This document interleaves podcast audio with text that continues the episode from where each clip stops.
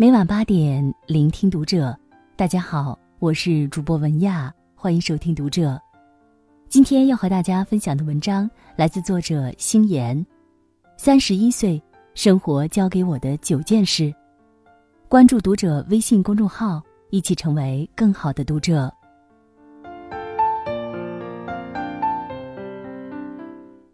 三十一岁生日在东京度过。有人说，三十岁以前时间很慢，五年像是一生；三十岁以后时间飞快，五年像是五天。深以为然。似乎昨天还和朋友们自嘲着即将破三张的焦躁，瞬间便时过境迁，年年岁岁尽在一眨眼。日子快到来不及品味其中的快乐。欣喜，甚至是悲痛，便被时间的齿轮碾压着，拼命的往前推进。如果按照老黄历计算，我都三十二了。不过，我还是固执的想要按照阳历年岁来计算每个生日，总觉得长大以后的日子少过一天都不算数。尽管内心还住着一个少女，但该经历的世事沧桑一点儿没少经历。该懂的人生道理，也都深深埋藏在无忧无虑皮囊之下的那颗有点疲惫的灵魂里。照例在新的一岁到来的时候写点生活感悟，算是对看不见脚步的时光的一点点记录和交代。孤独才是人生的常态。越长大越明白，孤独才是人生的常态，才是生活的主旋律。没有人可以对你的生活感同身受，朋友甚至爱人、亲人都不能。别动不动就对朋友失望，再也不相信谁，或者又看透了谁。你的伤心、难过、绝望，都必须由自己独自消受。没有人能够一直陪着你，也不要去依赖任何人。你要做的是在独行中自我强大，然后争取成为别人的依靠。人生来孤单，年长后的岁月更是如此。每个人都有各自的生活，大家各有各的家庭，各有各的鸡毛蒜皮。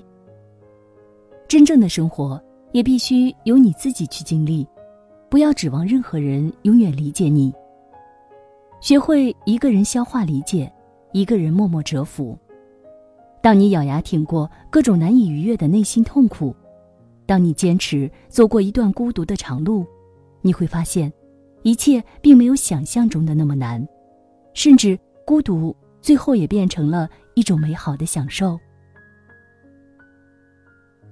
年长的自律比年轻的自律更重要。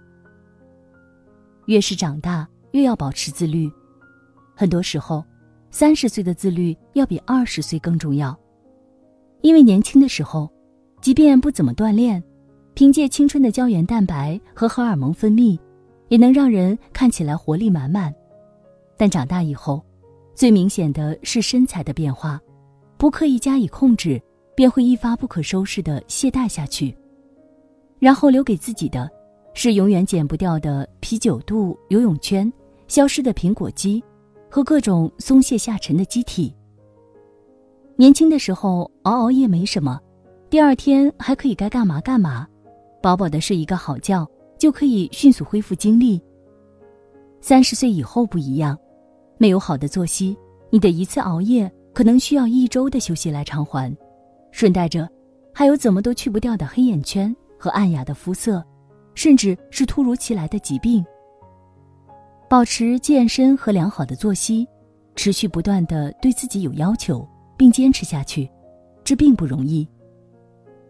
年轻时不自律的代价，也许可以在日后的青春里弥补；年长后不自律的后果，却很可能让人遗憾终生。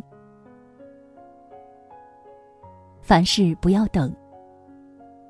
以前我信奉人生需要规划，未雨绸缪，视野清晰，目标明确才是正道。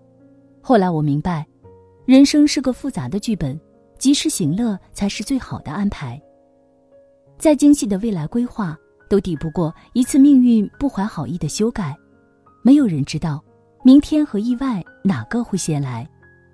就好像，明明计划着十一去旅行，却不想九月，老公竟然检查出癌症。生活总是喜欢开突如其来的玩笑，既然如此，何不把握好眼前？以前会提前计划好一年的旅行或者消遣，然后沉浸在对未来的憧憬之中。现在则不然，想到什么恨不得立刻去做，一小时、一分钟，甚至一秒都不想耽搁。喜欢的餐厅当天就要去吃，喜欢的衣服马上就下单。喜欢的人也要赶紧表白。生活不等人的，很多时候，当你错过了当下那股热乎劲儿，很多热烈就变成了再而衰，三而竭，跌破了好几个维度，少了很多滋味。生活最有趣的地方在于难以规划，人有时候不需要考虑太远的事情，想做的事儿千万不要等。在我看来。即便是令人后悔的冲动之举，也要比心心念念却失之交臂的遗憾要好一万倍。事情未成之前，不要声张。从古至今，但凡有点能耐的，无一不是闷声干大事儿、悄悄挣大钱的。而且很多时候，生活中有个很邪门的定律：但凡好事儿，只要提前说出来了，和别人分享了。一般最后结果都不好，都要折在半路或者中途打脸。为了不让好事夭折的悲剧发生，千万管住自己的嘴。任何事儿没最终确定之前，不要到处说、到处炫耀。有了什么想法，也没必要第一时间告诉别人，待一切成熟之后再公布于众更好。没成事儿之前少嘚瑟，晚说一会儿憋不死人。但是却会给你带来真正安心的喜悦，反之亦然。欲望会限制人的快乐。有人问窦文涛：“你最快乐的时候是什么时期？”他回答说：“是刚去凤凰台，不出名，跟人合租，每天辛苦生活，完成一项工作就特别有成就感的时候。”而后来，越来越多人认识自己。自己手头的节目越来越多，梦想越来越大时，痛苦也随之而来，焦虑、失眠、欲望，通通随之而来了。年轻的时候什么都不想，每天被时间和爱好推着走，回头回顾的时候，反而觉得最真实、天真、轻松。人从什么时候开始不快乐的？就是从有人开始关注你，从你有了点存在感。甚至是有了价值的时候，你越来越好，越来越厉害，但你的欲望也会随之提升。当人有欲望时，不快乐便会相伴而来。很多人怀念过去，不是怀念从前拮据的生活，而是那时候平静而安稳的内心。少一点欲望，多一点对平凡的享受，普通人的快乐。真的未必比成功人士要少。关注自己的心，才能驾驭自己的梦。学着宽容，善待他人。人生不过是每日每夜、每分每秒细小瞬间的总和，你的所有运气都藏在你的日常里。遇到愤怒的时候，少一点戾气；遭遇不公时，多一份包容。很多时候。放过别人，就是在成全自己。没有人会想到，最后逃脱连环杀人犯魔掌的人，只是因为平日里给了对方一碗粥的无心之举。没有人会知道，关键时刻拯救自己的，是从前举手之劳无意帮助过的人。人生的大智慧在于，近路窄处留一步与人行，滋味浓时减三分让人尝。对人对事留有余地，就是给自己留有退路。你要相信，你的一举一动都刻录在远方的某个云端存储中，而我们的每一次善良，也都迟早会以出其不意的方式反馈给我们自己。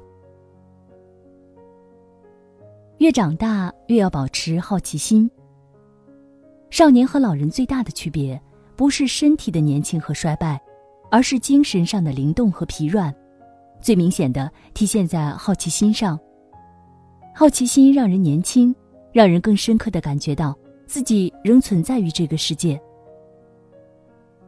很多时候，越长大越觉得对什么都不感兴趣了，或者说觉得自己看过了些人生百态，知道了些人情世故，就觉得什么都没劲了。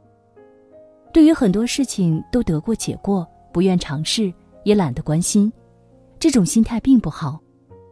世界之大。无论你见识多广博，知识多渊博，都记得保持好奇心，保持对新鲜事物的一份冲动。只要你还愿意去看、去听、去学习，愿意多问一句为什么，多尝试一次新鲜事物，你的心就永远不会变老。要有一种热爱，哪怕是偏执的。成年以后，想让自己过得快乐。一定要有一项爱好。这项爱好不需要多么伟大，哪怕就是玩牌或者泡澡，不需要多少人理解，哪怕有点偏执古怪都没关系。但只要有一件事儿，能让你郁闷的时候高兴起来，在消沉的时候打起精神，在崩溃的时候重燃希望，就是好的。人一旦有了热爱，心态就会变得积极；人一旦有了某一种偏好，活着便有了更多的意义，就好像我们都希望自己父母在退休的时候可以跳跳舞、爬爬山或者打打麻将一样，只要他们不在家无所事事待着，有一件自己喜欢的事儿去做就好。对于我们自己也是一样，坦然接受一切。